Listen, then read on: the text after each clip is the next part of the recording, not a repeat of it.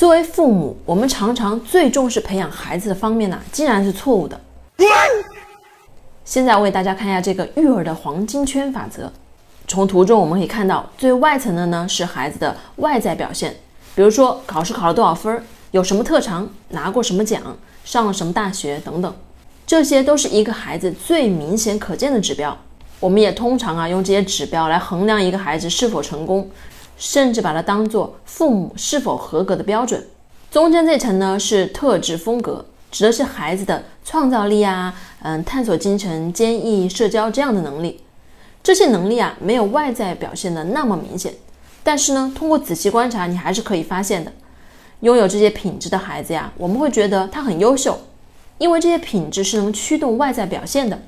也就是说，即使这个孩子现在成绩不够好，但是呢，只要孩子有探索精神、有创造力，那将来是肯定能有好的成就的。但反过来，一个孩子现在成绩再好，如果他不具有成长性思维，没有内在的驱动力来驱动，就很容易达到瓶颈期，学习呢也不能持久，很容易放弃。那么最内层呢，就是孩子内心的需求以及心理世界的建构。父母的爱、关心，意味着孩子他是否觉得自己是安全的，这也是很多书中提到的依恋模式。我有价值吗？我值得被爱吗？这是孩子自尊心的由来。我有选择权吗？我是否能自己做决定？这呀就是自主意识。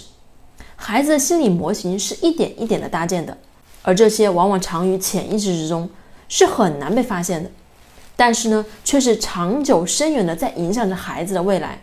这三种模型呢，是内层驱动外层的，外层呢是内层的表现。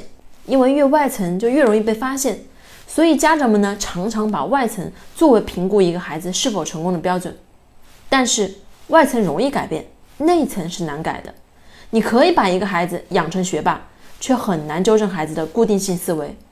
而最难的还是改变孩子的内心。所以啊，影响最深的心理呢，往往是因为看不见、摸不着而被家长忽视。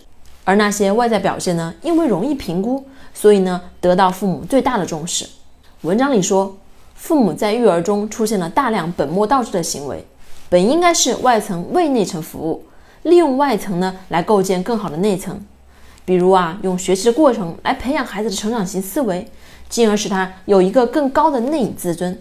但很多父母却选择牺牲内层来达到外层的速成。我们每周啊拉着孩子去学英语，去上幼小衔接，去上兴趣班，就是希望孩子不要输在起跑线上。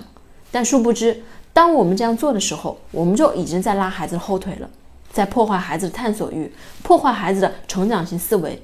更使孩子内心缺乏安全感和自主性。在《木匠与园丁》这本书中有这样一段话：园丁式父母则致力于为孩子提供一个温暖、有爱、安全的环境。